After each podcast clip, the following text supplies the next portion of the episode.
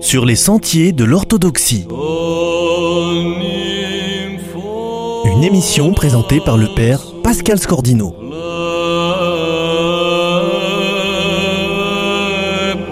En hommage à Père Placide de Zeille, qui s'est endormi dans le Seigneur le dimanche 7 janvier 2018, lendemain de notre théophanie, nous diffusons aujourd'hui son homélie du dimanche du Fils prodigue de l'année 2006.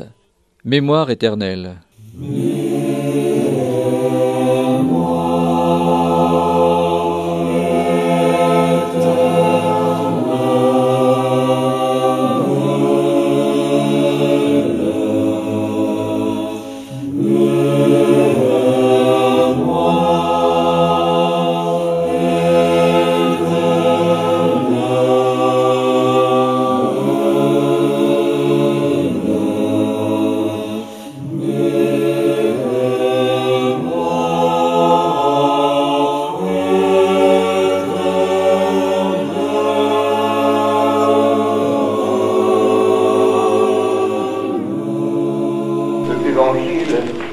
Qui revient à la maison du Père est une merveilleuse parabole de toute la vie spirituelle, de toute la vie humaine, si elle est bien vécue.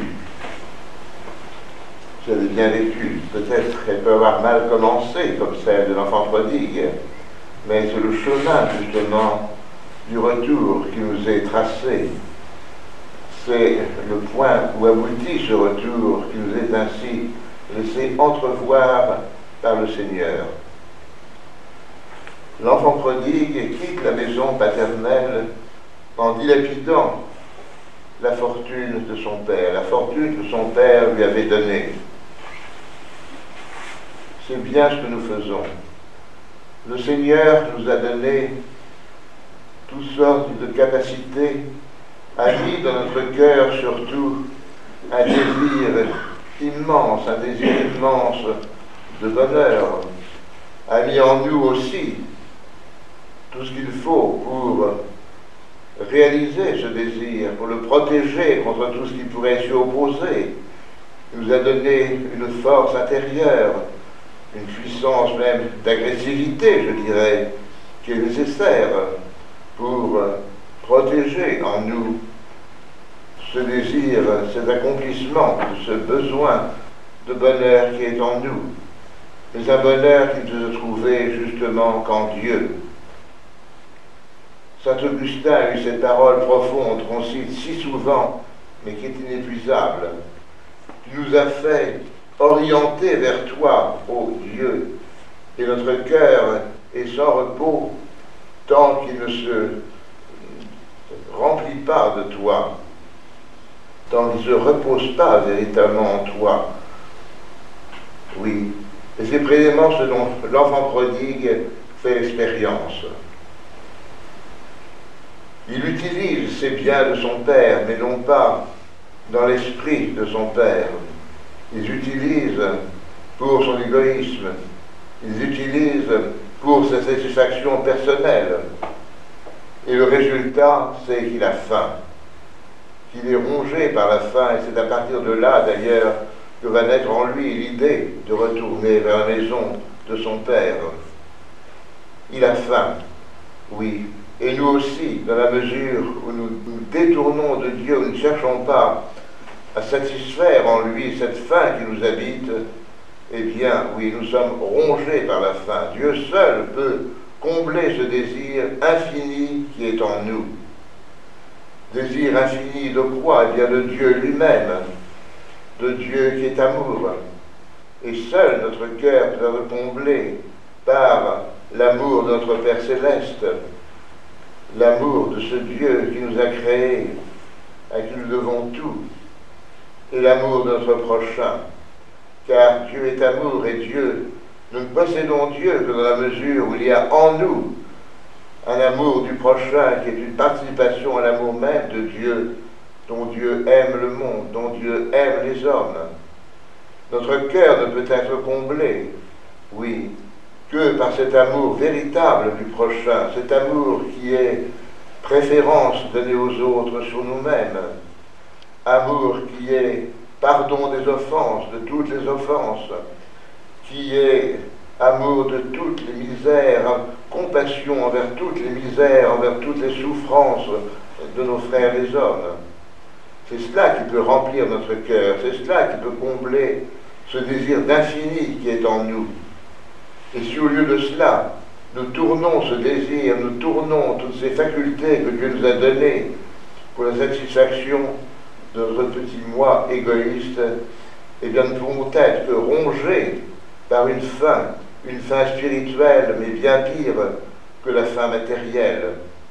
Car rien de ces, réalités terrestres dont l'amour serait absent ne peut justement combler notre cœur. Il, ne peut le laisser que totalement insatisfait, totalement rongé par euh, le regret, par le désir, par la jalousie, par toutes ces passions humaines dont nous sentons la puissance destructrice en nous.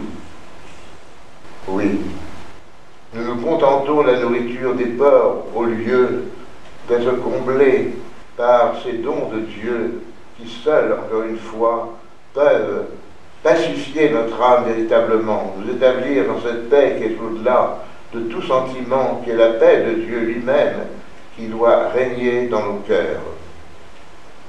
Et l'enfant prodigue, donc, prend conscience de cela. Et le retour du pécheur que nous sommes vers Dieu ne peut s'enraciner d'abord dans cette conscience de notre insatisfaction, de cette faim qui demeure en nous tant qu'elle n'est pas rassasiée par notre Père céleste. Et donc, il retourne à la maison du Père. Il a certes quand même confiance dans son Père. Il sait qu'il sera accueilli. Il n'imagine pas de quelle manière il sera accueilli. Il ne s'imagine pas avec quelle plénitude d'amour et de compassion il sera accueilli. Il ne s'imagine pas combien son Père déjà l'attend, n'est-ce pas Il guette son retour. Mais tout de même, il retourne vers la maison du Père. Et là, c'est cette scène merveilleuse de l'accueil de l'enfant prodigue qui nous ouvre vraiment une fenêtre extraordinaire sur ce qu'est Dieu, sur ce qu'est l'amour de Dieu. Oui, Dieu est amour essentiellement. Et c'est dans cette rencontre que l'enfant prodigue comprend finalement quelle était à la fois sa déchéance et de quoi il est comblé lorsqu'il retrouve son Père. Je crois que nous n'aurons jamais médité assez cet évangile, parce que toutes nos difficultés dans la vie spirituelle, dans notre vie chrétienne et humaine, viennent de non pas réaliser tout cela, ne vont pas réaliser ce qu'est Dieu, ne vont pas réaliser ce qu'est le besoin de Dieu en nous et ce qui peut le combler.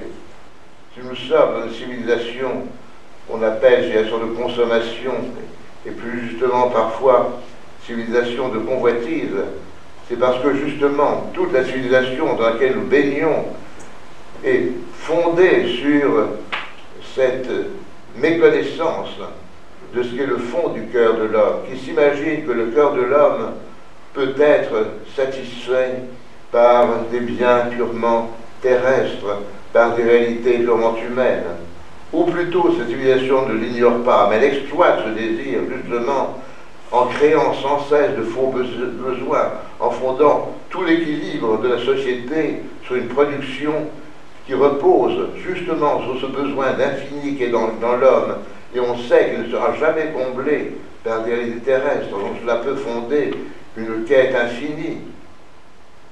Oui, tout cela est évidemment complètement faux, mais crée une civilisation, et comme ce colosse qu'entrevoyait le prophète Daniel, repose sur des pieds d'argile. Il faut nous émerveiller, il faut ouvrir pleinement notre cœur à cette vision de Dieu qui est ainsi toujours prêt à accueillir le pécheur, qui est toute miséricorde, toute compassion, parce qu'il est véritablement cela, il est amour. Au sein de la Trinité, Dieu est, Père, un Père qui est infiniment ce Fils qu'il engendre de toute éternité la plénitude de son Esprit Saint, qui est justement l'esprit d'amour. Cet esprit dans lequel, par lequel le Père aime le Fils, qui repose sur le Fils et qui, par lequel, dans lequel le Fils aime le Père et retourne vers lui. C'est cela tout le fondement de notre vie spirituelle, c'est cela les horizons merveilleux, infinis qui nous sont ouverts, et au-de cela nous contentons des caroubes dont se nourrissent les porcs. Et bien plus cet évangile au seuil du carême éclairer toute notre démarche de carême, nous faire comprendre quel est cet itinéraire dans lequel nous engageons depuis que nous avons ouvert ce livre du triode que nous utilisons maintenant à tous nos offices. Et entrons dans ce chemin, ce chemin dont nous voyons où il nous conduit, dans cette paix, dans cette joie infinie qui nous est offerte par le Père, le Fils et l'Esprit Saint, qui soit la gloire dans les siècles des siècles. Amen.